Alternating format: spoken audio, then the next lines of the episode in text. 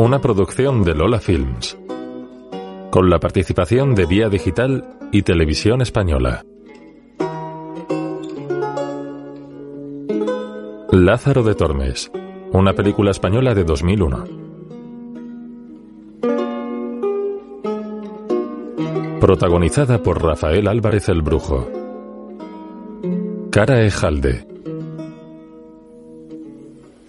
Beatriz Rico. Manuel Alexandre. Francisco Algora. Juan Luis Gallardo. Álvaro de Luna. Agustín González. Emilio Laguna. Manuel Lozano. José Lifante. Francisco Raval y Tina Sainz, entre otros actores. Efectos especiales Reyes Abades. Peluquería Esther Martín. Maquillador Juan Pedro Hernández. Figurinista Javier Artiñano. Mezclas Alfonso Pino. Sonido directo Miguel Rejas. Música Roque Baños.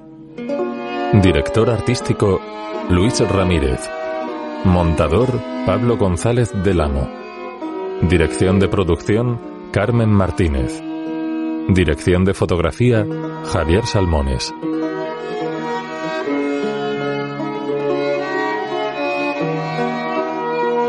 Productor Andrés Vicente Gómez. Guión Fernando Fernán Gómez. Dirección Fernán Gómez y José Luis García Sánchez. Un hombre de mediana edad con bigote y media melena habla mirando hacia el frente. Yo nunca he hecho mal a nadie. Quiero decir un mal que no pudiera repararse. Si alguna vez he causado daño ha sido sin proponérmelo, más por torpeza que por otra cosa. Yo no le tengo malquerencia a nadie, aunque a veces me defienda, como haría cualquier hijo de vecino. Y no creo que en tal proceder haya ninguna clase de delito. Lo único que pretendo desde hace años es descansar y calmar el hambre, eso sí. Porque el hambre... Vuestras excelencias no lo saben, pero el hambre se agarra a las tripas como un gato rabioso y no hay manera de que la suelte. Contra ella no se han inventado melecinas. Puede que haya equivocado el camino, no lo sé. Porque soy hombre de pocas luces. Pero solo he buscado eso, calmar el hambre y descansar. Y para ello, excelencias, para ello siempre deseé tener un amo. Un amo mejor que el que tuve al comienzo de mi asendereada vida. En el pasado, bajo la Catedral de Toledo hay un mercado.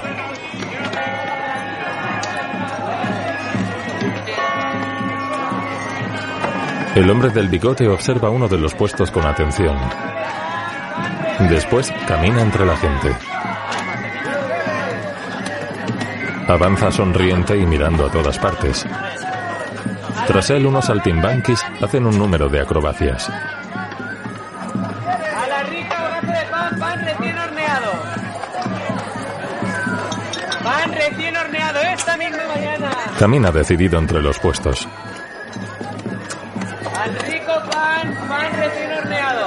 Se detiene y observa a su alrededor buscando algo. Finalmente fija su mirada y sonríe. Junto a un puesto de fruta, una mujer de mediana edad coge de la mano a un niño pequeño y pelo moreno, el cual mira al frente y saca la lengua de forma inocente. La semana pasada me las puso a tres maravedís. Desde entonces han pasado muchos días. Pues no están las cosas en Toledo como para subir los precios. Desde que el emperador nos dio la espalda a esta ciudad ya no es lo que era. Yo en eso ni entro ni salgo. Hasta cuatro maravedís no puedo alargarme. Coja entonces de la otra banasta. El hombre del bigote se lleva al niño. Estas se las pongo a tres. Porque están picadas. Pues a mercedera. Golpea en la cabeza al chico, al cual lleva tapado bajo su capa.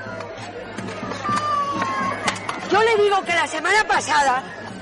¿Dónde está? ¿Quién? Niño. Gil. Gil. Gil. Gil. El hombre corre por las estrechas calles hasta esconderse tras una esquina.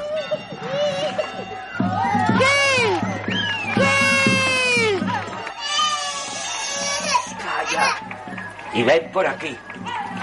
El hombre camina por un callejón de vuelta hacia el mercado con el niño agarrado de la mano. En el exterior de una taberna, un hombre de aspecto desaliñado bebe vino junto a una mesa. El ladrón se acerca a él y le susurra al oído señalando al niño. El hombre saca una corneta.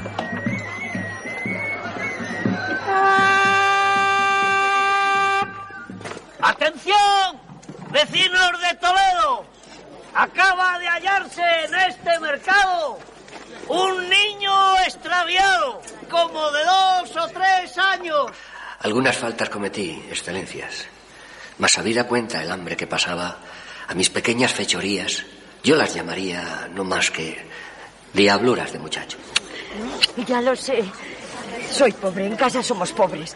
Pero dígame, vuesa merced, ¿cómo puedo recompensarle? Lo dejo a su conciencia. Acepta media docena de manzanas. Sí, pero las prefiero de esta otra banasta. Sé que el pago es escaso por el gran bien que me ha hecho. Es vuesa merced un buen hombre. Su amo debe de estar muy satisfecho. Lo estaría, si tuviera amo. Anda vuesa merced en busca de amo. En eso ando. Pues quizá pueda yo recompensar su buena obra. Diríjase de parte mía, de doña Inés de Esquivias, al convento de los mercedarios y pregunte por Fray Gabriel. Otro día. Señor, le socorra sus mercedes. Para un enfermo que no tiene compostura.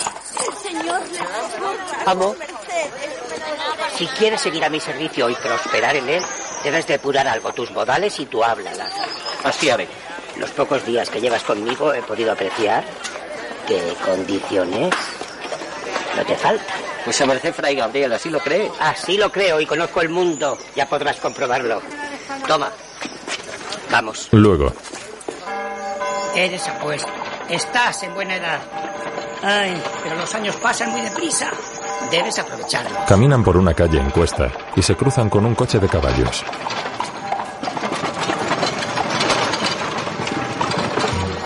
Luego, en una fiesta en palacio, cinco hombres vestidos de rojo tocan sus instrumentos subidos en una tarima.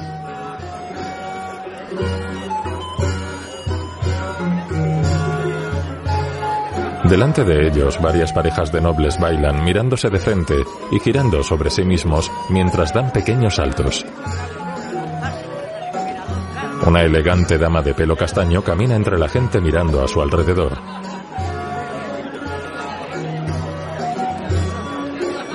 Pasa junto a un hombre de unos 50 años con pelo moreno y barbacana. Le roza por la espalda y le mira provocativa.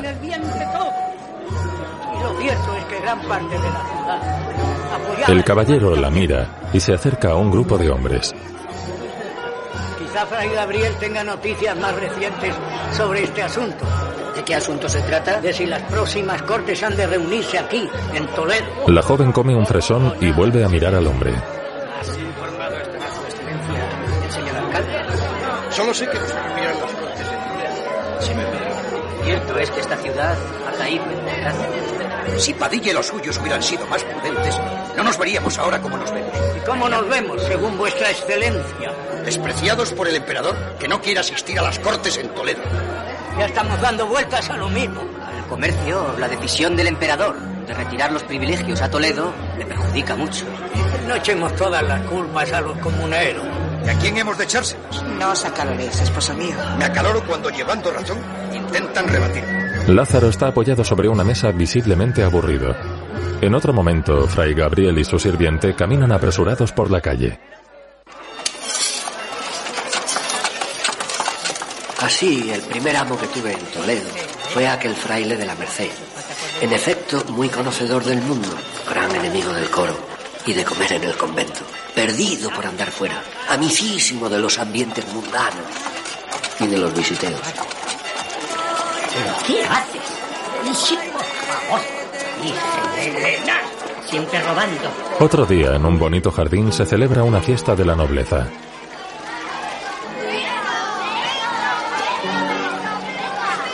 Un grupo de jóvenes damas se divierte en un lateral mientras Lázaro las observa apoyado sobre un árbol con gesto aburrido.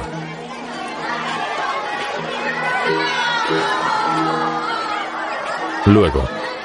No hay esperanza. Las cortes se reunirán en Madrid. En ese caso, solo nos queda el corpus. Que no es poco. ¿Cuánto agradecemos el alcalde y yo vuestra presencia, Gabriel? Hay clérigos que ven con malos ojos estas fiestas. Son ignaros. La religión cristiana es una religión de alegría. Vuesa merced, que está con el fraile, ¿qué piensa de todo esto? Yo pienso que cuando terminará la fiesta y nos darán las obras. Tengo hambre. Este amo me dio los primeros zapatos que tuve en mi vida, mas muy poco me duraron que hube de venderlos. Ni el mercedario con tanto trote pudo durar mucho más. Y por esto, y por otras cosas que no digo, me saliré. Otro día, Fray Gabriel le ata los cordones a Lázaro. Al terminar, se sienta junto a él. Lástima que un muchacho como tú tenga que vivir en un sitio tan inmundo y maloliente como este. Yo no vivo aquí. Ah, no. Vivo en la calle. Aquí solo duermo con dos más. Bueno, aún así. ¿Eh? Me acostumbré. No te habrá sido fácil. En peores sitios he dormido. El clérigo toca la cara de Lázaro de forma cariñosa y luego se abalanza sobre él y le besa en la boca.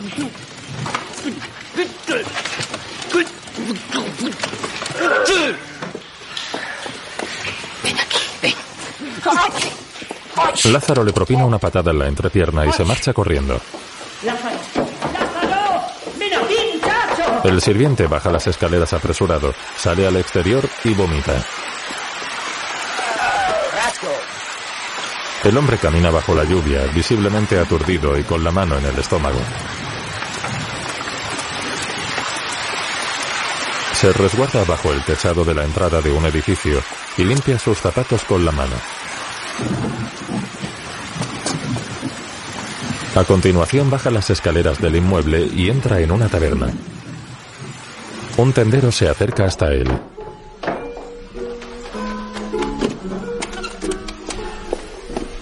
¿Comer o beber? Media jarra. Junto a él está el hombre de la corneta, visiblemente ebrio. ¿Quiere vuesa merced emborracharse? No, ¿Y por qué no? porque no lo necesito. Entonces, ¿por qué pide vino? ¿Y, y por qué se lo bebe? Porque tengo sed. El hombre coge su jarra y da un largo trago. Lázaro le mira sonriente.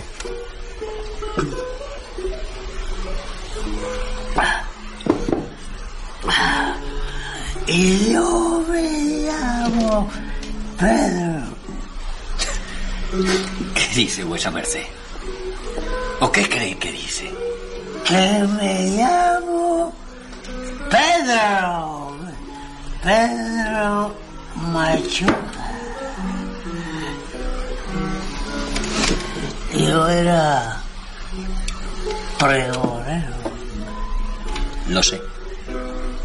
Alguna vez lo he escuchado. Pero hace pocos días estaba echando yo un pregón en, en Santo Domingo el, el Antiguo, cuando para mi desventura acertó a pasar por allí el alcalde.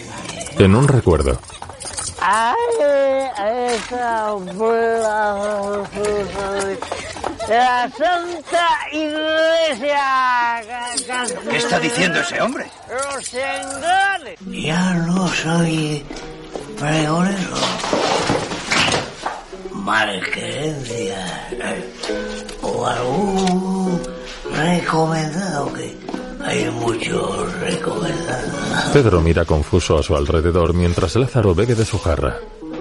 ¿Eh?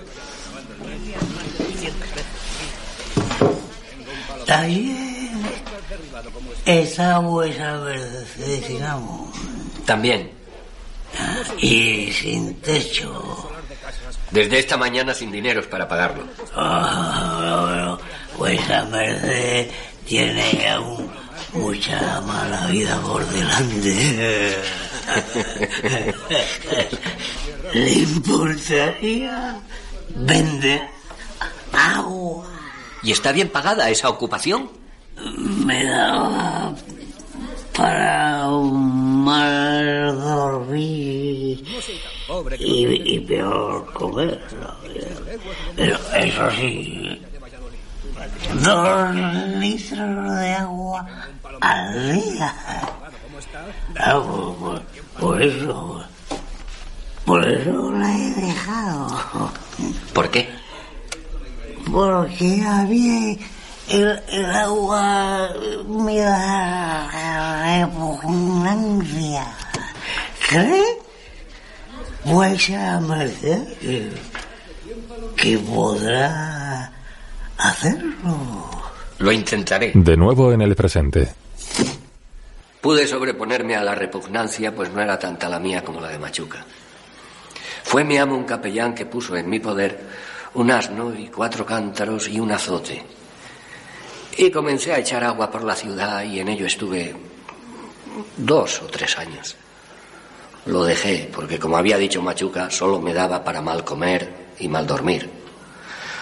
Mas al cabo de otros años de andar con amos aún peores, pensé que era mejor mal comer que no comer. Y volví por el borriquillo y los cántaros. Y con ellos andaba cuando un día me topé con el señor arcipreste. En el pasado, Lázaro camina con el burro por una carretera de tierra. El animal carga con los cántaros sobre los lomos. Tras ellos, avanza a caballo un hombre con barba de mediana edad. ¡Uh! La paz del Señor sea con vuestra merced. Santas y buenas, señor arcipreste. ¿Va muy lejos? A la venta del Romeral.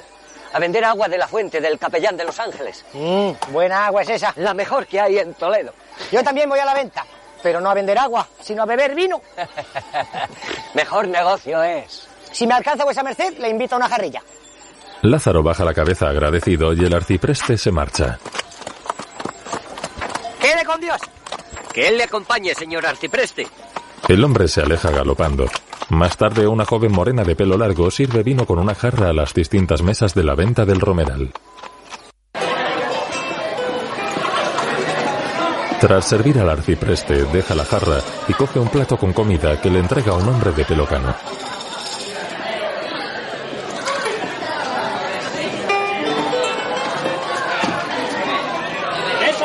La joven lleva el plato hasta la mesa del arcipreste. Un joven le dice algo al oído al sacerdote. El arcipreste se pone en pie.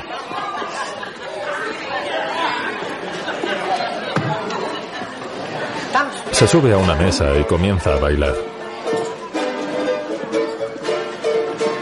A esta recién casadita la quiero conocer yo. Conozco algo mejor. Una mujer baila con él.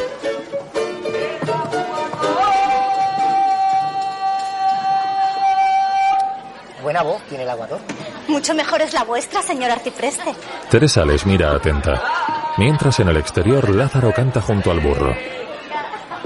El capellán de Los Ángeles. Llega el hombre de barbacana. El agua más y limpia de Toledo. Entre, entre vuesa merced, señor aguador. Lo prometido es deuda. No me tardo ni un minuto, señor arcipreste. El sacerdote cierra la ventana y camina por la taberna con un vaso. Por Dios, no me señor, harto miedo le tengo. Trae acá una jarrilla, Teresa. Se la debo a ese hombre. Y otra para mí. La joven se acerca veloz. A una puro la de antes. Una boda de escribano mayor con una mozuela de partido que paraba en este mesón. sí que me acuerdo. Vinimos cerca de... Ya la apuré.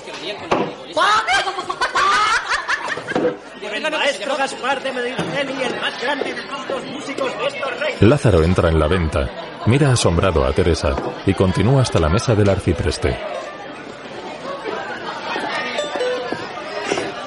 Estoy dispuesto. Siéntese junto a mí, vuesa merced. Muy honrado, señor arcipreste. Teresa se acerca con un plato y les sirve vino bajo la atenta mirada de los dos hombres.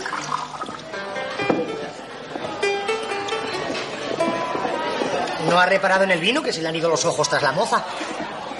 A fe mía que se le irían a cualquiera. Machuca entra borracho en la venta dando tumbos.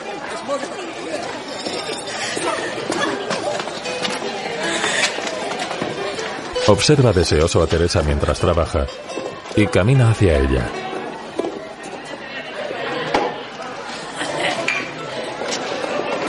Al llegar la agarra y toquetea su cuerpo. Suelta, machuca. ¡Quieto, machuca! ¡Que no es moza de partido! ¡Es una misofina! ¡Que esta me cargo! Poco se me da a mí de parentesco. Haya paz. Haya paz. El arcipreste le quita un cuchillo. Este no es lugar de riñas, sino de regocijo. Confesión. Pido confesión. Señor arcipreste, esta moza me enciende fuego en mis vergüenzas. Una cosa es la alegría y el jolgorio, y otra es la irreverencia. El arcipreste pliega el cuchillo. Saquen de aquí a este hombre. Dos hombres se acercan y cogen a Machuca. Venga, arriba, Machuca, que te vamos a remojar las intenciones. A vuesa merced, ¿qué le gusta más, el agua o el vino? El vino. Pues ¿por qué pregona agua? Es mi trabajo. Estoy ofreciéndole otro. Este vino debe ser muy bravo, porque no entiendo a vuesa merced. Entre cuatro hombres llevan a Machuca al exterior y le meten en la fuente.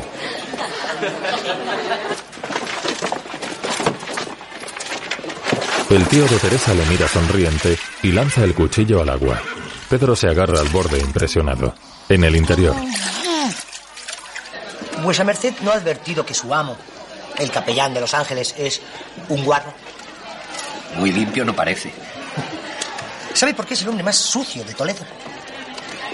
porque toda el agua la guarda para el negocio. Acierto. Acierto. Yo le propongo a vuesa merced, señor... señor... Lázaro. L- Lázaro de Tormes. Me llaman. Yo le propongo, Lázaro de Tormes, que en vez de vender agua, pregone vino. El vino de mis viñedos. el arcipreste brinda, se pone en pie y se sube a la mesa.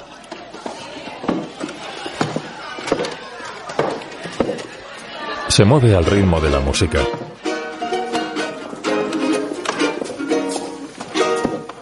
Si es solo agua tu bebida, más larga será tu vida. Más porque larga la quieres si es solo agua lo que bebes. Más porque larga la quieres si es solo agua lo que bebes. En el presente, Un amo que me ayudara a ser el día de mañana un hombre de bien, como esos que tienen empleos de la corona para poder vivir sin sobresaltos. Un empleo de la corona. Pues aseguro a vuestras excelencias que desde muy niño ese fue mi honrado propósito en esta vida. Un empleo de la corona, pues solo los que lo tienen medran. en el pasado, ¡Vino añejo! De los viñedos de la velilla. ¡Vecinos! ¿Quién compra del arcipreste? ¿Ya por dónde va? Eh, miro donde quisiera ir.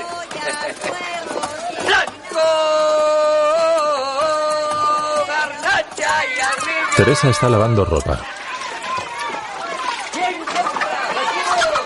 ¡De los colegas de la velilla! ¡Este! ¡Vino añejo! ¡De mi señor arcipreste! ¡De San Salvador, el mejor vino que hay en Toledo! La del arco y los ratones, la del arco y los ratones. No, que cuente lo del tiempo y la longaniza. ¡Eso, eso, eso! Teresa observa sonriente. ¡Tiempo y la longaniza! ¡El tiempo y la longaniza! Ese fue uno de los primeros sucesos que me acaecieron desde que me eché a los caminos. Mejor dicho, desde que me echaron. Yo nací en un molino, junto al río Tormes. Pero mi madre, al quedarse viuda, se fue a servir al mesón de la Solana. ¿A dónde vino a parar un ciego? En un recuerdo. El cual, pareciéndole que yo serviría para guiarle, me pidió a mi madre.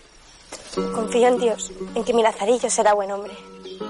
Y ruego a vuesa merced, le trate bien y mire por este pobre huérfano. Así lo haré. Que lo recibo no por mozo, sino por hijo. Ya sé que no te veré más. Procura ser bueno y Dios te guíe. Con buen amo te he puesto.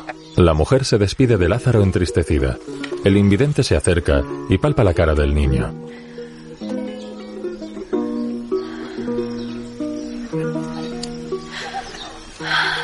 Válete por ti mismo. Lázaro se marcha con el hombre y mira a su madre entristecido. Anda, Lazarillo. Hacia allí. Hacia donde sale el sol. ¡Lazarillo! El chico vuelve corriendo hasta la mujer y se abrazan con fuerza. ¡Lazarillo! ¡Lazarillo! Ve con él, hijo. Ve con él. Vuelve con el ciego, le agarra de la mano y se marchan caminando despacio. La madre les observa con lágrimas en los ojos.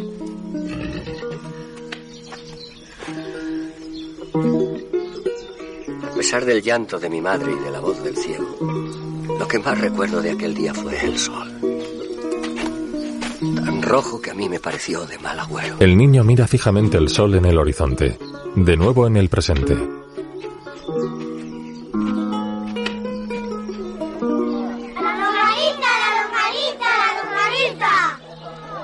Todo a su tiempo, todo a su tiempo, rapaces, que lo uno viene siempre por lo otro. En el recuerdo, En su oficio aquel ciego era un águila. Ciento y tantas oraciones había de coro. El tono bajo, reposado, sonable. El rostro humilde y devoto, sin hacer gestos y visajes como otros suelen hacer. Una limosnita, que estoy muy malito de aquí. No, camino de Toledo, llegamos a un puente y me dice... Ven aquí, Lázaro.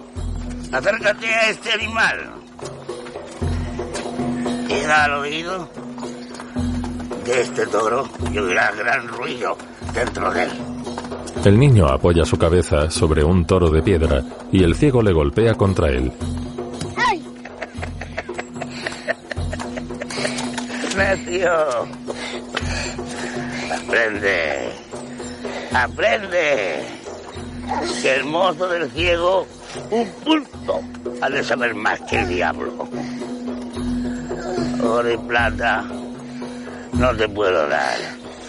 Pero consejos te daré en abundancia. Sabía oraciones para muchos y diversos efectos. Oraciones para las mujeres que no logran parir y para las que están de parto. En la realidad, Lázaro se sube a un escalón tocando la trompeta. La gente se agolpa a su alrededor.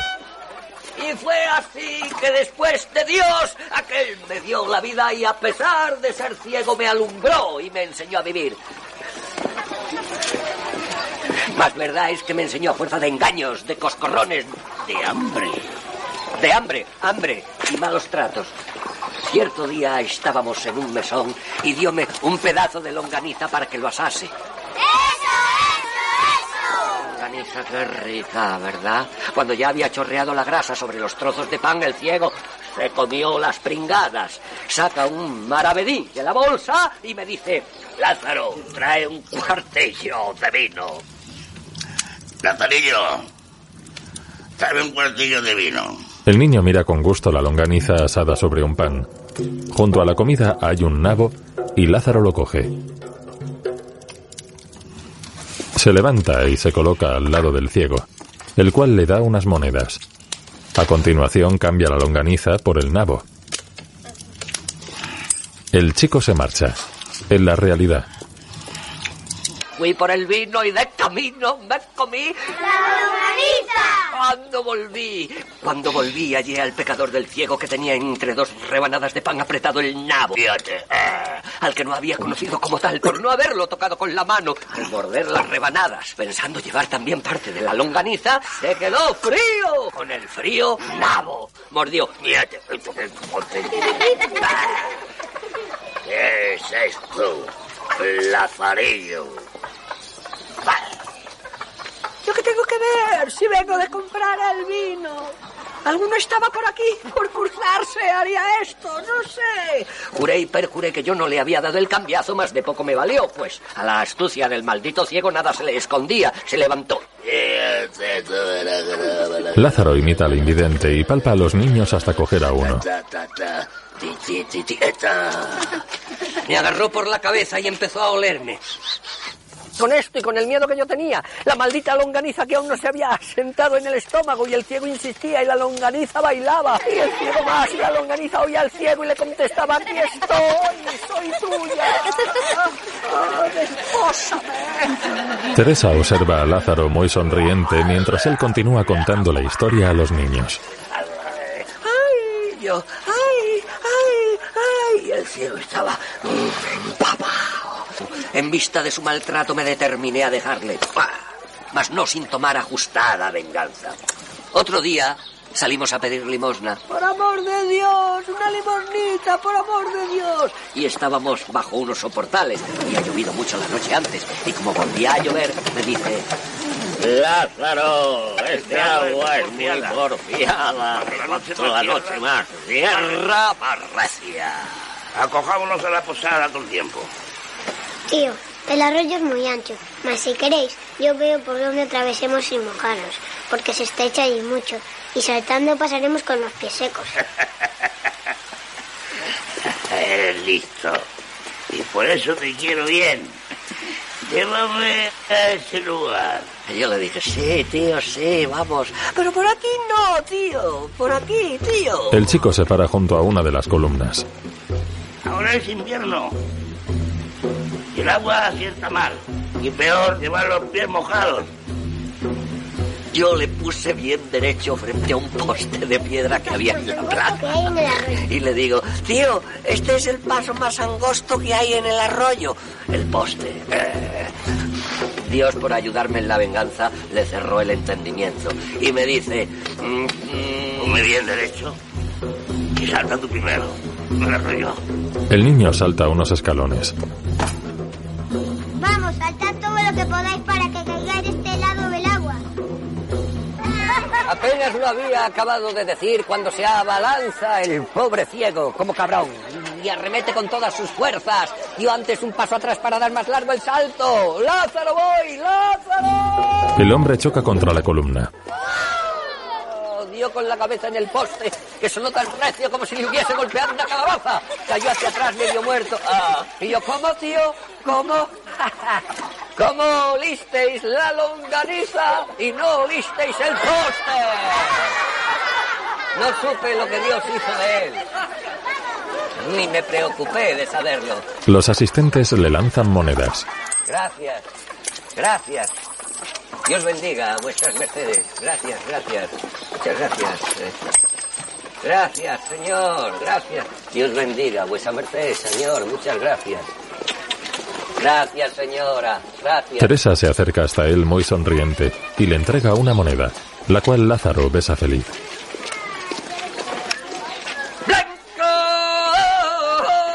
Garnacha y albillo. Más tarde avanza con el burro. Vino añejo. Camina hacia la entrada de la ciudad. En las bodegas de la Melilla. El arcipreste. Vino de San Salvador. Blanco, garnacha, albillo. Luego entra en la venta cargando con un bidón, el cual entrega al tío de Teresa.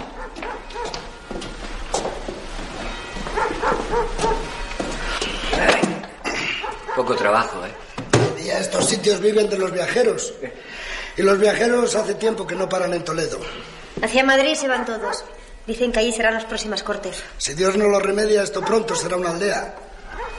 Pues si la memoria no me falla, señor Ventero, que de eso hace ya varios años, pues a Merced a los comuneros no los miraba con muy malos ojos. Si así fue, lo he olvidado. Lázaro se sienta junto a Machuca, el cual está desplomado sobre la mesa. Eh. Machuca. Aquí tiene vuesa merced lo suyo, señor Machuca. Le da unas monedas. Acabo de hacer la partición. Eh, Podemos invitar a la sobrina. ¡Eh! ¡Manos quietas! Si ella es gustosa, ¿Por qué no? Lázaro la mira ensimismado y la sonríe. El gustoso soy yo de verla tan cerca. Pues ya somos dos. Machuca intenta tocarle el pecho. Otro día Lázaro está en el exterior. Vino de los viñedos de la velilla, de mi señor, el arcipreste de San Salvador, Blanco Garnacha y al Millo. Teresa se acerca hasta él cargando con un cesto. Ambos se miran sonrientes y ella pasa de largo. Blanco Garnacha y al Millo. En otro momento, ¿No te encuentras a gusto en este oficio? Sí, reverencia. Y por nada del mundo quisiera perderlo. Entonces, Creo que podría hacerlo compatible con lo otro. ¿con qué otro? Un empleo de la corona. Es la aspiración de toda mi vida. ¿Pero qué empleo? Se lo he dicho repetidas veces a vuestra reverencia. Para el año que viene. Sin duda lo olvidé. Pregonero. Creo haber dado pruebas de estar capacitado. ¿Pregonero ya eres? Sí, lo soy, de los vinos de vuesa merced. Y me siento muy honrado. Mas si fuera pregonero de la ciudad. Ah, ya comprendo. Vuesa merced tiene mucha influencia, señor arcipreste. Yo no por eso dejaría de pregonar los vinos de la velilla. Pero tendría un empleo de la corona. Una seguridad para toda la vida. Lázaro, para eso que pretendes tienes un grave inconveniente. ¿Cuál? Que no eres casado. No tienes un hogar, una esposa, unos hijos.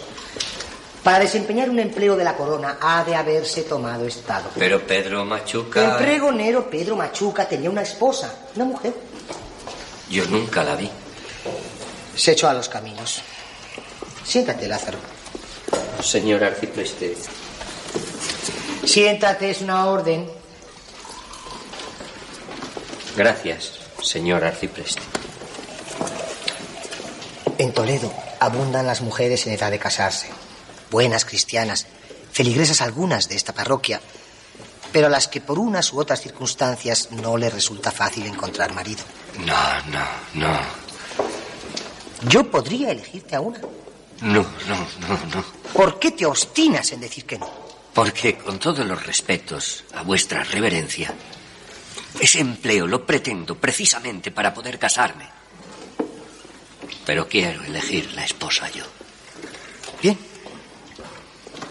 Intentaré que se haga una excepción contigo y que se arregle primero lo del empleo. Pero con tu palabra de contraer matrimonio. La tiene, señor arcipreste. La tiene. El arcipreste bebe de una gran copa de cristal. El del año pasado era mejor. En el presente, Ya sé que es delito aquello de que se me acusa. Por mi oficio bien lo sé. Si lo he pregonado. A los maridos que por precio consintieran que sus mujeres sean malas de cuerpo. Solo que yo no lo he cometido, señor. El diablo les cobre sus mentiras a los calumniadores. Mas a qué seguir. ¿A qué seguir si vuestras señorías lo saben mejor que yo? Pregonero. Pregonero de esta imperial ciudad. Eso es lo que soy. Y con ello me gano honradamente mi vida. Aunque las lenguas envenenadas dicen de mí cosas peores. En el pasado, A los maridos que por precio consintieran que sus mujeres sean malas de cuerpo, les sea puesta la misma pena que a los rufianes, que es por primera vez vergüenza pública y diez años de galera. Y por segunda vez, diez azotes y galeras perpetuas. Lázaro acompaña a un grupo de detenidos a los cuales golpean con látigos. Otro día llega hasta la entrada de una gran casa acompañado de tres niños y golpea la puerta. Una señora les abre. Lázaro entra en el edificio mientras los niños esperan en el exterior.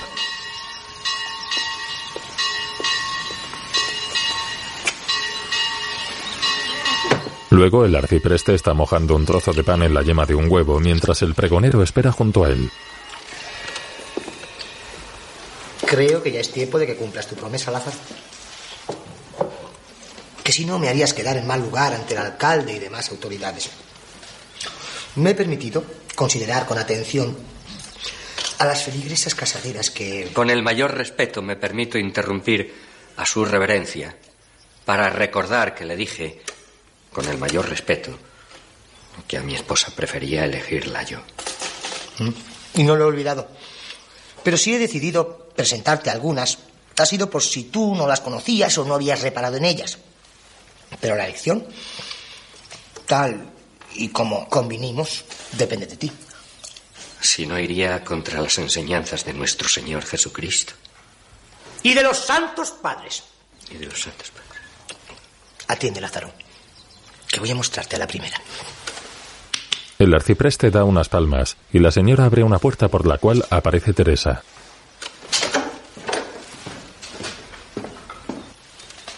¿Puede entrar, vuesa merced? La joven accede al comedor y se coloca junto al sacerdote.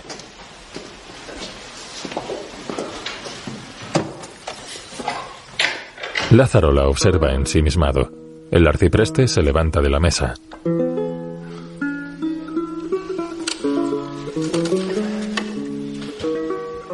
Podéis saludaros. La pareja se mira vergonzosa. Luego Teresa le sonríe y él la observa atento. La joven está visiblemente nerviosa. El sacerdote se acerca a ellos con gesto amable. Y si congeniáis y decidís contraer matrimonio como ordena la Santa Madre Iglesia, podréis alojaros en la casita de la plazuela. Así estáis cerca de la iglesia. Pues conviene que Teresa siga viniendo con frecuencia a ayudar a doña Águeda, ¿eh? que la pobre está ya un tanto desvencijada. Se miran sonrientes. Tiempo más tarde en la Catedral de Toledo. Varios coches de caballos aguardan junto a la puerta.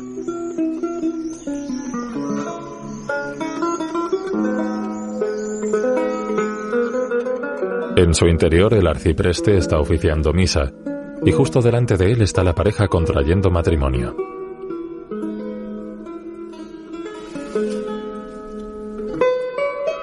Se miran fijamente a los ojos. Más tarde varias mujeres salen de la iglesia. Machuca está esperando de pie junto a la entrada. Teresa sale al exterior acompañada de su marido.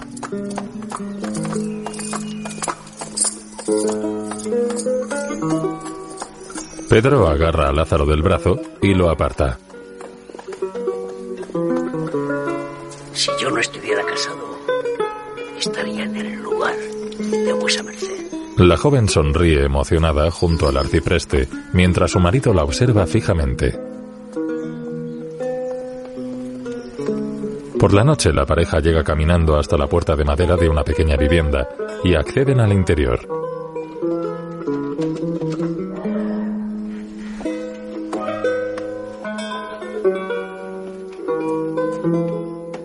Después están en la cama manteniendo relaciones sexuales.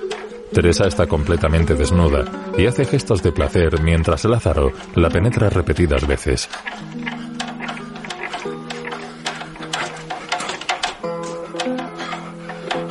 Una vez que termina, se tumba sobre ella visiblemente cansado.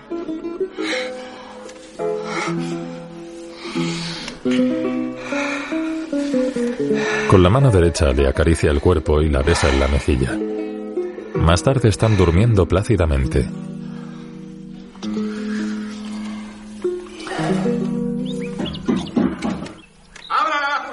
ocurre, Lázaro? No sé. No sé. Lázaro se levanta de la cama algo aturdido.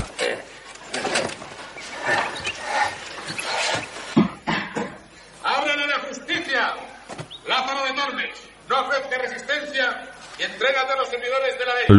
Era yo un rapazuelo cuando a poco de salirme del ciego topé con un clérigo y al pedirle limosna me preguntó si sabía ayudar a misa y le dije que sí, que aunque a gritos y a puñadas junto a las malas mil cosas buenas aprendí con el ciego, señoría, y una fue esta. Y el clérigo me tomó a su servicio y... y... y qué hambre pasé con él, señoría. Hambre. Escapé del trueno y di en el relámpago. El ciego comparado con este era un derrochador. ¿Cree vuesa merced necesario remontarse tan atrás en su declaración? ¿No puede ceñirse a los hechos que han provocado esta causa?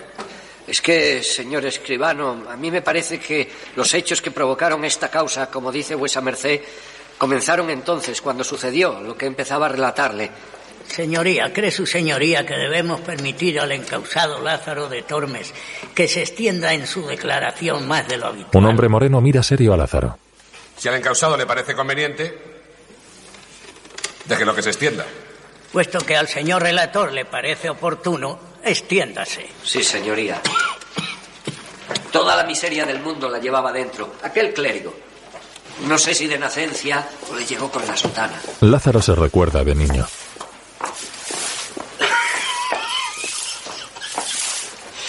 Era tan avariento que prefería que muriésemos los dos de hambre antes de soltar un solo maravedí.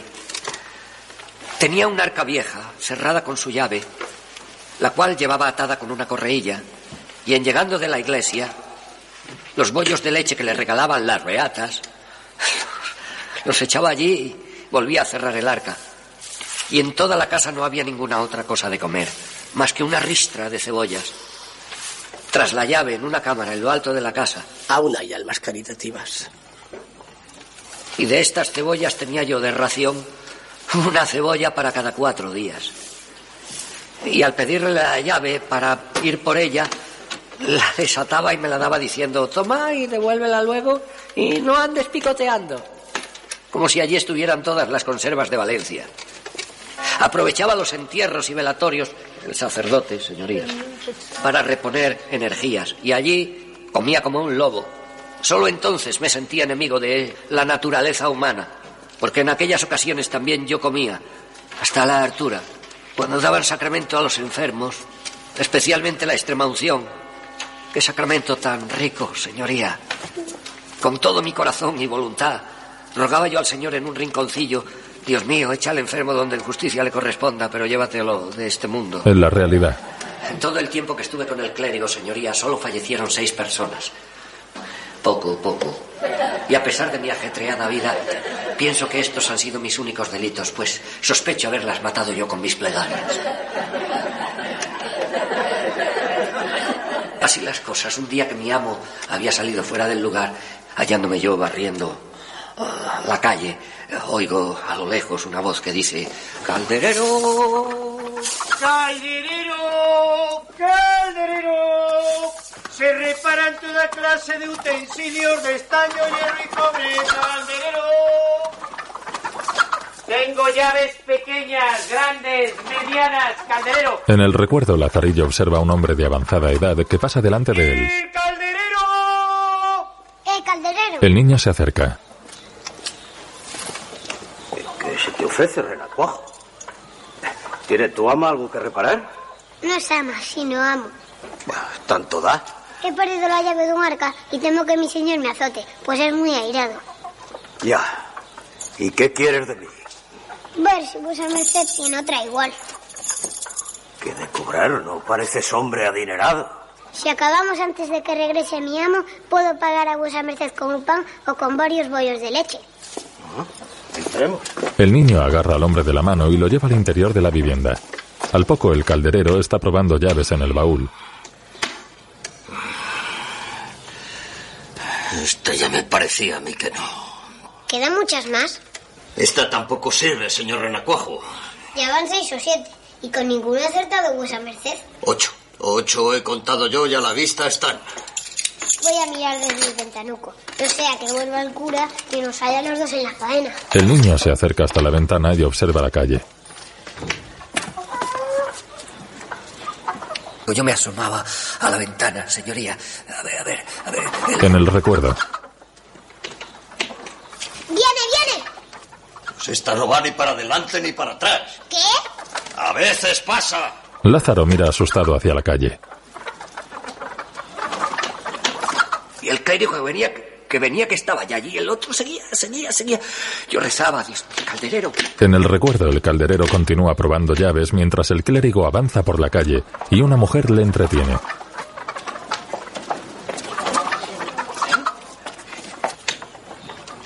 El niño observa nervioso mientras la señora se lleva al cura. Cago el ombligo de Belcebú. Finalmente el clérigo vuelve hacia la casa. En el interior el calderero sujeta sonriente una llave. Salió. ¿Salió? Pues váyase, váyase, su merced. El cura mi amo casi entramos en la casa. ¿Y a irme de vacío con lo que he trabajado? Probaré una llave más. Introduce una llave. Se lo suplico, váyase, señor calderero.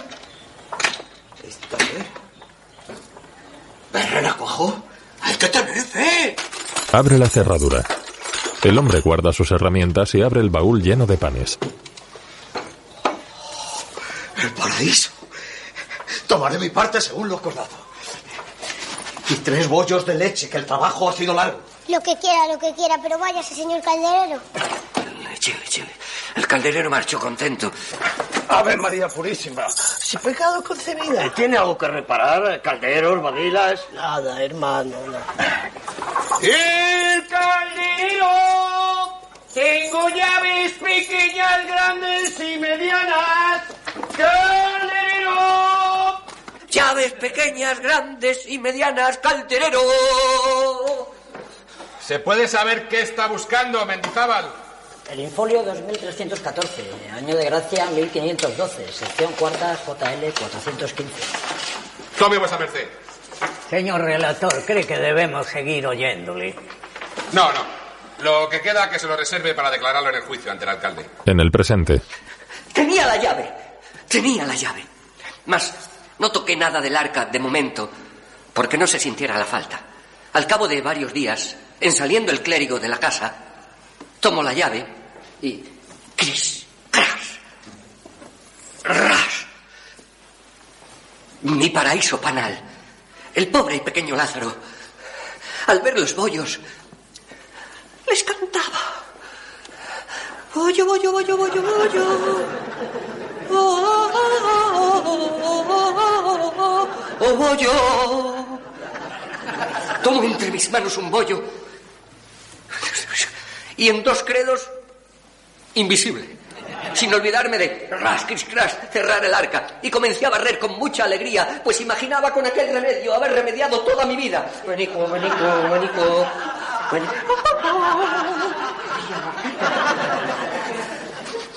Mas no duró tanto. Pronto vi al que me mataba de hambre volcado sobre el arca, contando y tornando a contar los panes. Yo disimulaba y procurando no mover mucho los labios mientras él contaba, rezaba yo en un rinconcillo. San Juan, déjale ciego. el arcipreste sonríe mientras mira al alcalde, el cual preside la sala. No fui escuchado. Y el avaro, con aquella voz suya desfalleciente por la escasa alimentación y entre bostezos, dijo: Si también cerrada no tuviera yo el arca, dijera que me habían robado de ella bollos.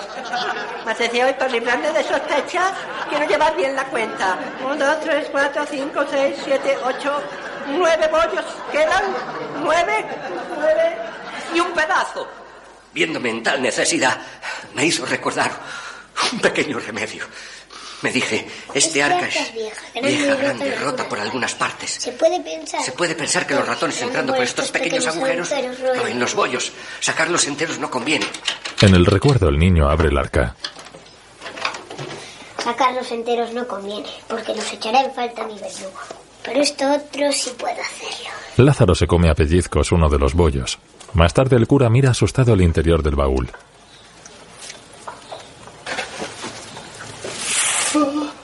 ¡Lázaro! ¡Lázaro!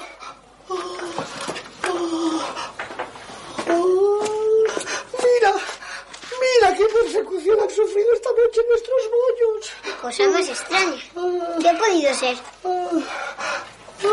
¿Pues qué va a ser? Los ratones. Los ratones que no dejan una cosa con vida.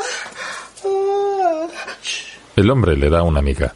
En el presente, Nos pusimos a comer y quiso Dios que me tocase más que la miseria que solía darme. Porque rayando con un cuchillo todo lo que pensó estaba ratonado, me dice, Toma, mozo, toma, come. Come, mozo. Cómete eso, que los ratones son muy limpios. Come. Triunfa. Mejor vida tienes que el Papa.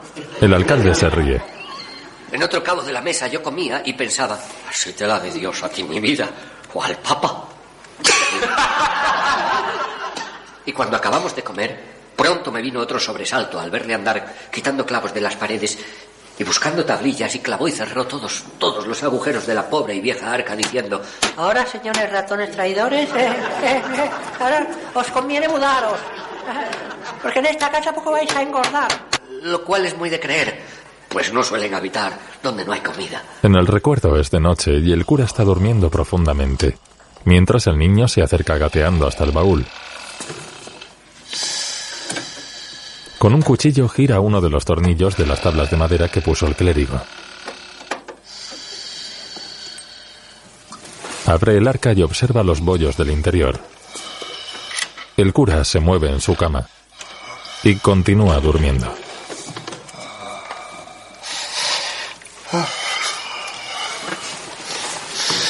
En el presente, A un vecino le pidió prestada una ratonera y a otro por caridad unas cortezas de queso, lo cual me vino muy bien.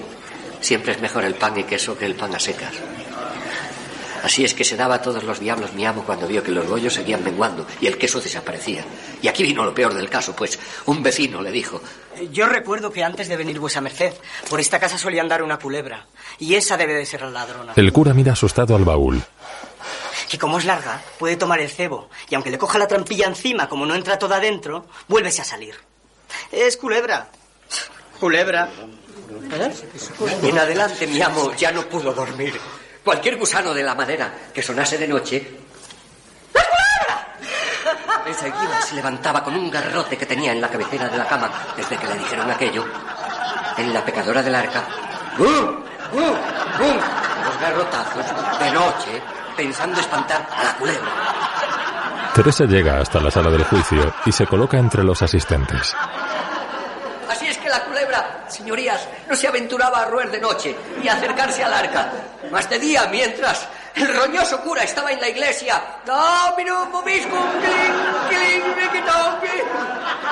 Yo hacía mi trabajo, tenía hambre. Silencio. O hago que desalojen la sala. ¡Silencio! Pero quisieron mis hados, o por mejor decir, mis pecados, que una noche que durmiendo estaba se me puso en la boca de tal manera la llave, ¿eh, señorías, que el aire y resoplo que durmiendo echaba salía por el hueco de la llave. De manera que el sobresaltado de mi amo lo oyó y dice... ¡Fuera! Enseguida se levanta el traicionero clérigo. Andábase muy despacio. Llega hasta las pajas en las que yo feliz dormía.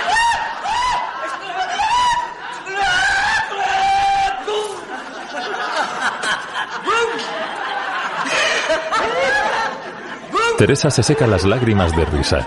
El alcalde está rojo y riendo a carcajadas. En la cabeza. De lo que pasó en los tres días siguientes, no puedo dar fe a vuestras mercedes.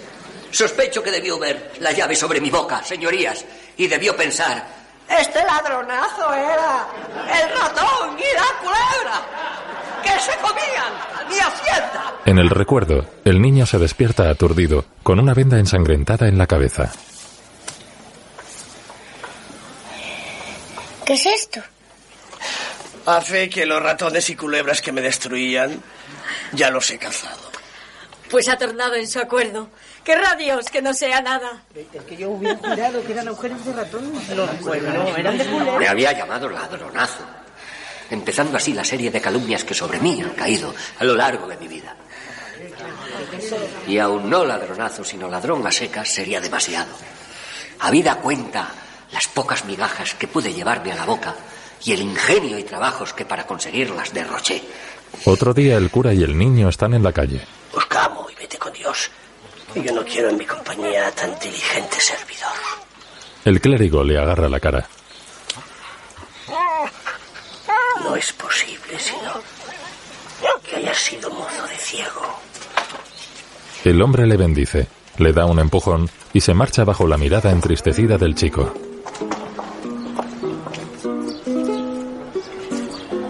Se santiguó, como si yo estuviera endemoniado. Aunque he de decir a vuestras señorías que para mí el endemoniado era él, a pesar de la sotana. Pues ya sabemos que el demonio se aloja en todas partes. Lazarillo camina por la calle y al cruzarse con una mujer le extiende la mano pidiendo limosna. La señora pasa de largo, de nuevo en el presente. Lo que he dicho bien lo entenderán vuestras señorías que saben diferenciar el robo del hurto y el delito de la falta. Lo que yo hice no llegó ni a falta, más lo que él hizo fue delito. ¿Qué delito cometió el clérigo? Intención de asesinato, ya que su propósito claro era usar del hambre para darme muerte. El arcipreste se dobla de la risa. En mi empeño por remediarla, el hambre, señor, que muchos hombres en estos reinos padecemos esa manía, saqué fuerzas de flaqueza y poco a poco, con ayuda de las buenas gentes, di conmigo en esta insigne ciudad, Toledo, donde con la ayuda de Dios y al cabo de varios días acabó de cerrarse aquella herida, mas fue para mi desgracia. ¿Para su desgracia? ¿Prefería el acusado que le quedase abierta? Sí, señoría. Porque cuando estaba malo, todos me daban limosna. En el recuerdo una mujer se acerca hasta el chico. Ángel mío, ¿y qué destrozada tienes la cabecita? Toma, Le da una moneda. pobrecito. Reza por mí y mis hijos. Otro día el niño pide en la calle. Pero cuando estuve sano, todos me decían, tú eres un bellaco que andas a la sopa boba, busca un amo, un busca, que que ya tienes años. boba. Busca, busca un amo a quien sirvas, que ya tienes años. Lazarillo mira triste a su alrededor. Y yo me preguntaba dónde se hallaría ese amo, si lo encontraría mejor que los otros dos. Un amo que me ayudara a ser el día de mañana un hombre de bien, como esos que tienen empleos de la corona para poder vivir sin sobresaltos. Pues aseguro a vuestras señorías que desde muy niño este fue mi honrado propósito en esta vida. Un empleo de la corona, pues solo los que lo tienen medran. Hasta que encontré a mi amo, el señor Arcipreste. Lázaro se gira y mira hacia el público de la sala. Teresa le observa y suspira preocupada. El arcipreste está serio. En otro momento es de noche y Lázaro pasa por la puerta de la vivienda de su amo con un candil en la mano. Finalmente se marcha. En el interior el arcipreste y Teresa llegan caminando por un pasillo muy acaramelados. Se detienen y comienzan a besarse apasionadamente.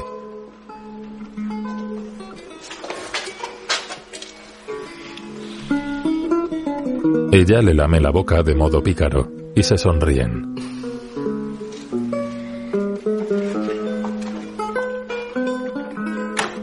El hombre abre la puerta. Ella se marcha y al pasar, él le pellizca en el trasero. El arcipreste observa embelesado cómo se aleja. Cierra la puerta. Luego ella sale a la calle y camina satisfecha. Lázaro se acerca por sorpresa.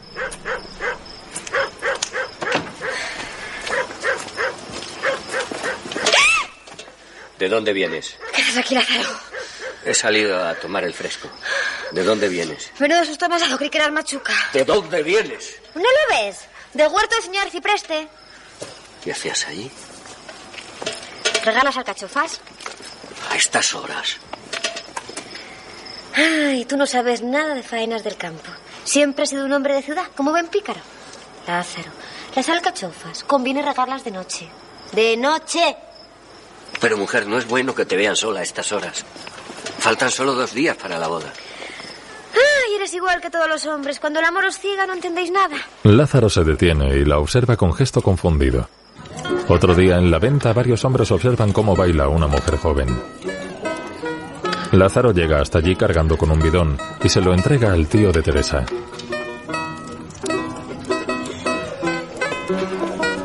Apoyado sobre una mesa está Machuca, el cual está dormido.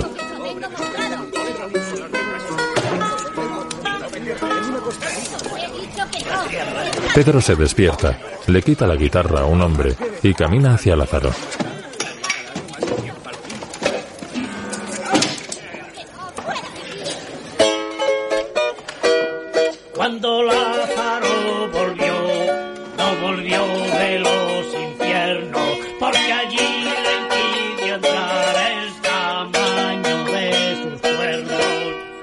Lázaro se acerca enfurecido.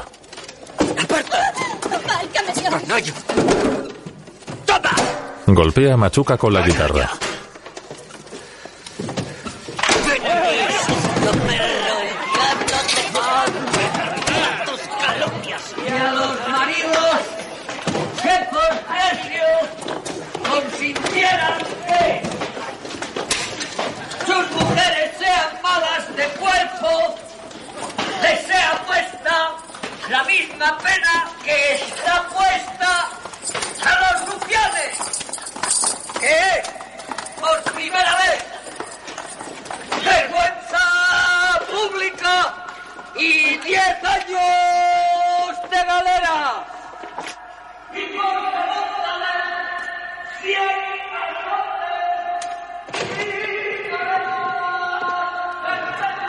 En otro momento, Lázaro está en la cama y Teresa llega a la casa, caminando sigilosa. Comienza a desnudarse.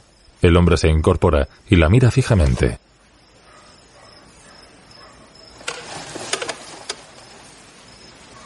¿Cómo están? ¿Las alcachofas? Sí. Muy bien. Este año habrá buena cosecha. Él se tumba pensativo.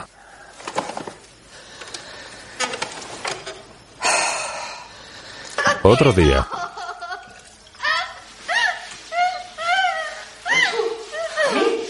¿A mí? ¿Otra vez? ¿Yo? ¿Yo?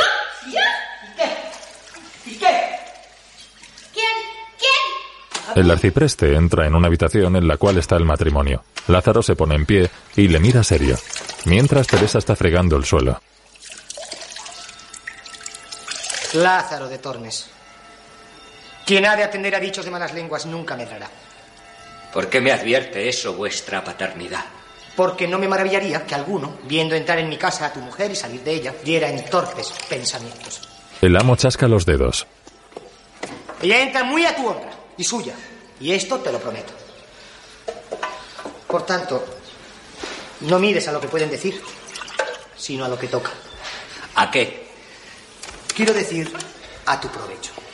Señor, hace tiempo yo determiné unirme a los buenos.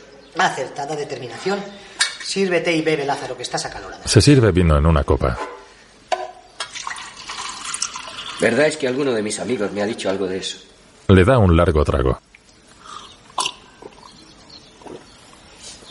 Y aun por más de tres veces me han certificado que mi mujer, antes de conmigo casarse, había parido tres veces, hablando con reverencia a vuesa merced. Teresa se levanta enfadada. Que un rayo salga de los infiernos y me abras aquí mismo si eso es verdad. Calma, Teresa. ¡El demonio me lleve si digo mentira! No invoques al demonio, Teresa. No te pongas así, mujer mía. ¡Malditos sean los que mal hablan! ¡Y maldito sea el que me casó contigo! Los dos hombres se miran extrañados. Por favor. Por favor, Teresa. Por favor, Teresa. Bien sabe Dios que quisiera estar muerto antes de haber dicho lo que he dicho. ¿Sabes tú, Lázaro? ¡Ay! ¡Algún remedio para esto! No, ¿lo sabe vuestra reverencia, señor arcipreste? Si es cosa del diablo, habrá que llamar a nuestros hijos, pero no creo que sea para tanto. Quizás con un vaso de vino. Sí, eso es bueno para todo. El arcipreste tiene agarrada a la joven y ambos caen al suelo. Insista, insista. Le intentan dar vino de la jarra. La mujer se calma y bebe. Amorro. Teresita, todos te queremos bien. Yo te juro que nunca más en mi vida mentaré nada de esto.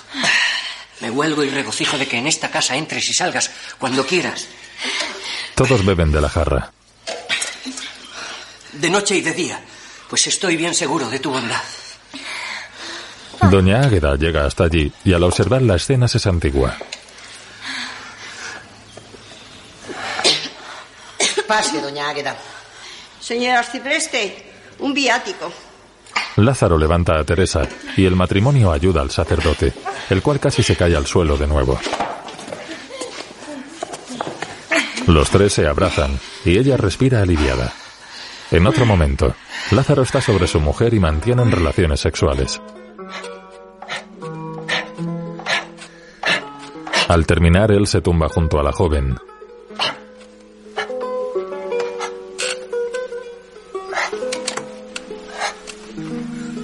Están abrazados con los ojos cerrados.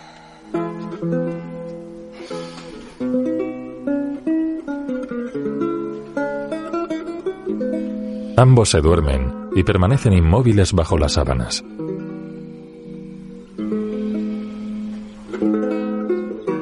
Al día siguiente la pareja continúa durmiendo plácidamente. La luz del sol entra por una ventana.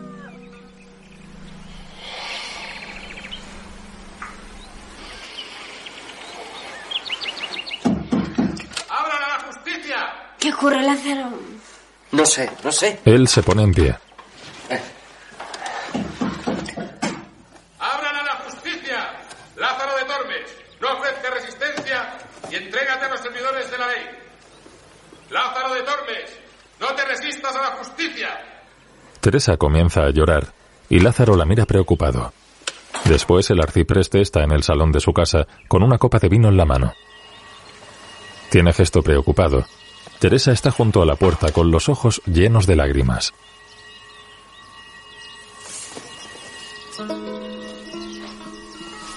Se acerca hasta él y se arrodilla a su lado. Haga algo por ella que vuestra reverencia pueda hacerlo, señor arcipreste. Gran esfuerzo me cuesta confesárselo, pero lo hago. Te quiero. Quiero a Lázaro, es un buen hombre. No consienta que él le castiguen y la vergüenza caiga sobre todos nosotros. Sobre todos no, Teresa. En la denuncia por rufianería, el delator anónimo mentó el nombre del marido consentidor. Pero el del adulterador no aparece, ni aparecerá. Y yo no te abandonaré nunca, Teresa. El hombre besa en la frente a la joven. Más tarde Teresa llega a la taberna y camina decidida hacia su tío. ¿Dónde está? ¿Dónde está ese hijo de puta? Sobrina, Teresa se acerca furiosa a Machuca, el cual está en una mesa bebiendo, y le agarra con fuerza por la espalda.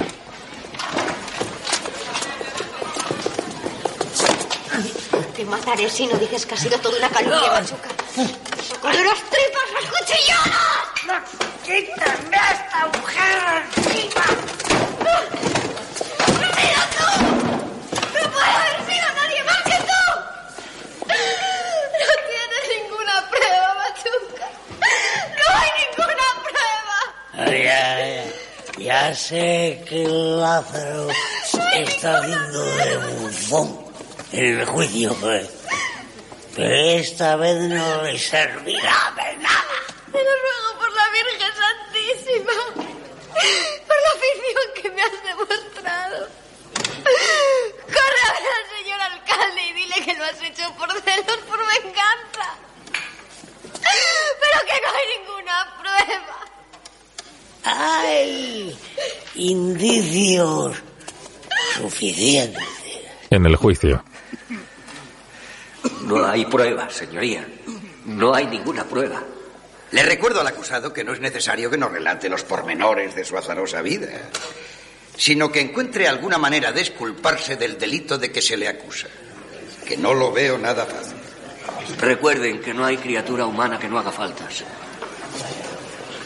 Y si, como han dicho vuestras señorías, después de haber referido el caso muy por extenso, quieren ahora que abrevie y me ciña a los hechos, así lo haré. Mas cuando lo conozcan bien, en vez de juzgarme con rigor, podrán salir en mi defensa, si lo pidieran las circunstancias. En otro momento. He querido que hablemos a solas para proponerte un negocio de gran interés para mí. Y que a ti te resultará sencillo. Estoy siempre al servicio de vuestra excelencia, señor alcalde. Tienes una hermosa voz de pregonero, Lázaro. Poderosa y penetrante. Y la utilizas muy bien. Me precio de ello, señor alcalde. El hombre deja una moneda sobre la mesa. Tómalo. Es el pago por tu primer trabajo.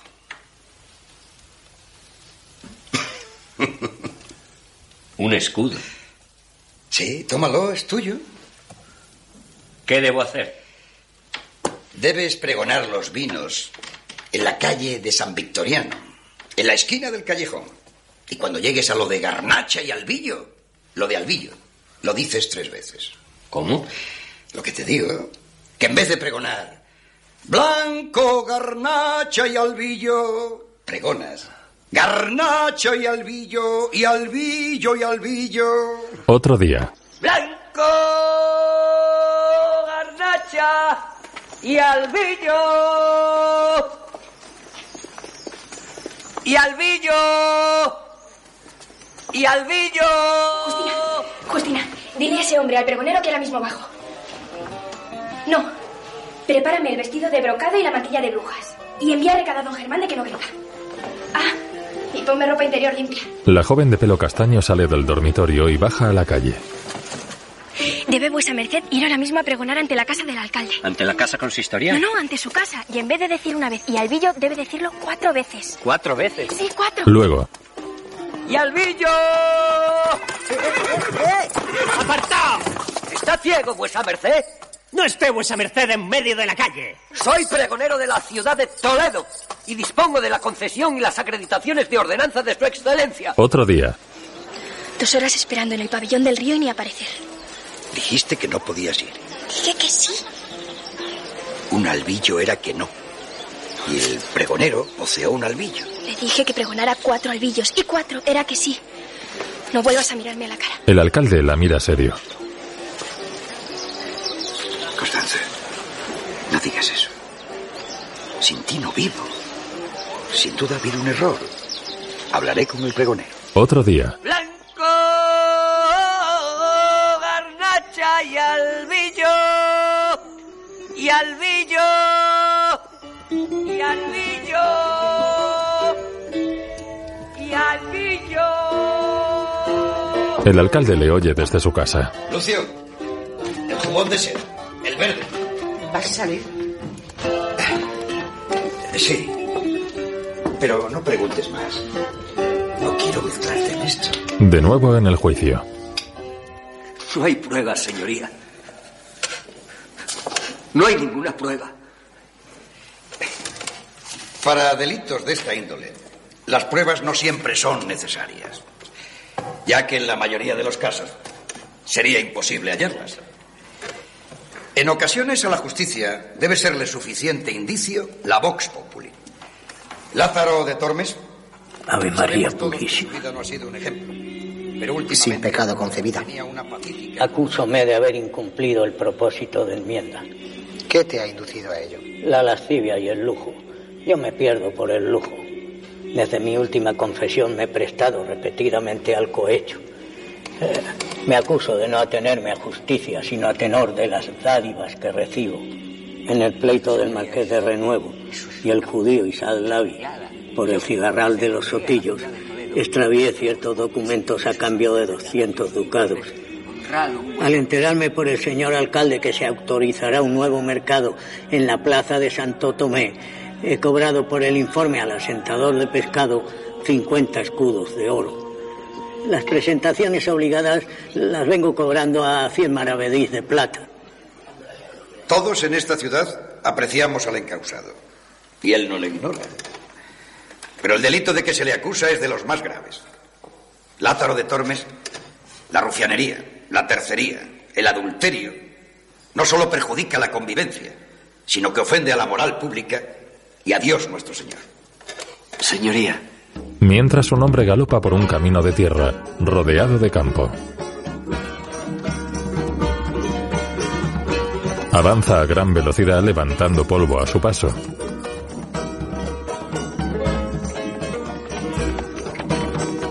A lo lejos se alza la ciudad de Toledo. Después llega hasta el ayuntamiento y entra veloz.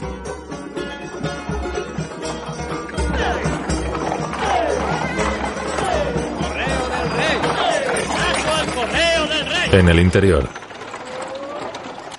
yo, señoría, desde que contraje matrimonio con Teresa, Paso al correo del rey. un hombre le dice algo al oído al alcalde, el cual se levanta y toca la campana. Se suspende la vista durante unos minutos. Los procesados en otras causas y los testigos deben aguardar. El alcalde, el escribano y el relator se marchan de la sala. Lázaro se vuelve desesperado hacia Teresa, la cual le mira preocupada. Mientras en la habitación contigua, rey se reconcilia con la ciudad de Toledo y le devuelve sus dignidades. increíble. Las próximas cortes no se reunirán en Madrid, sino en Toledo. Yo aún conservaba esperanza. ¿eh? el alcalde, el escribano y el relator vuelven a la sala bajo la mirada inquieta de Lázaro.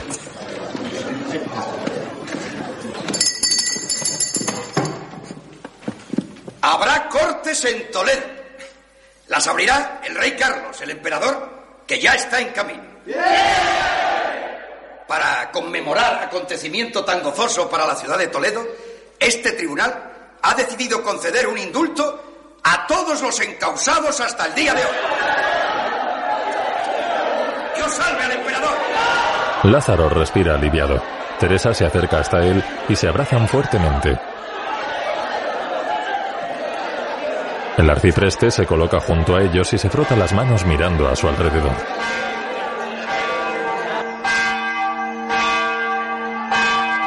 Las campanas de la catedral repican mientras el emperador avanza por las calles de la ciudad.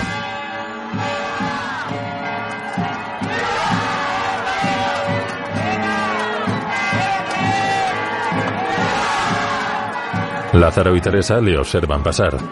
Desde un balcón el escribano le hace una reverencia. El alcalde avanza detrás de él a lomos de su caballo. Las calles están abarrotadas. Caminando despacio detrás de los caballos, avanzan varios clérigos. Entre ellos está el arcipreste, el cual saluda con la mano a la pareja. Machuca llega empujando a la gente y dos hombres le persiguen armados. El relator camina nervioso entre la gente mientras el sacerdote les observa con gesto preocupado.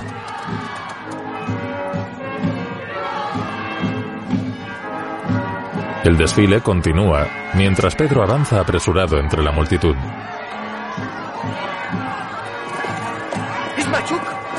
Luego, en un callejón, los guardias armados rodean a Pedro. Al poco llega el relator. ¡Date preso, Pedro Machuca! Otro día,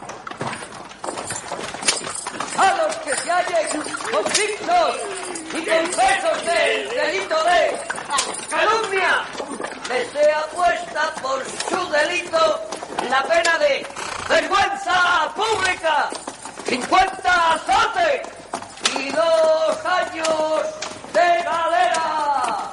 en otro momento Lázaro está en la cama. ¿Eres tú, Teresa?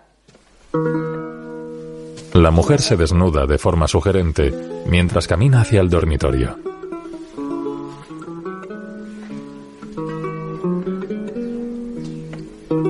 De regar las alcachofas. Teresa se detiene bajo el umbral de la puerta. Sí. Avanza hacia la cama y se sienta junto a su marido.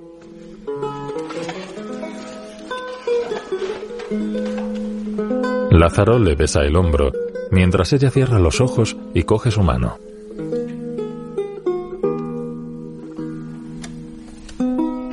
El hombre se tumba y ella se coloca ahorcajada sobre él.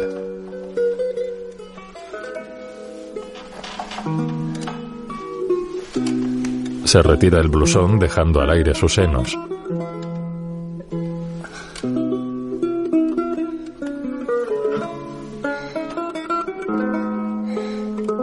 Se agarran de las manos y comienzan a hacer el amor.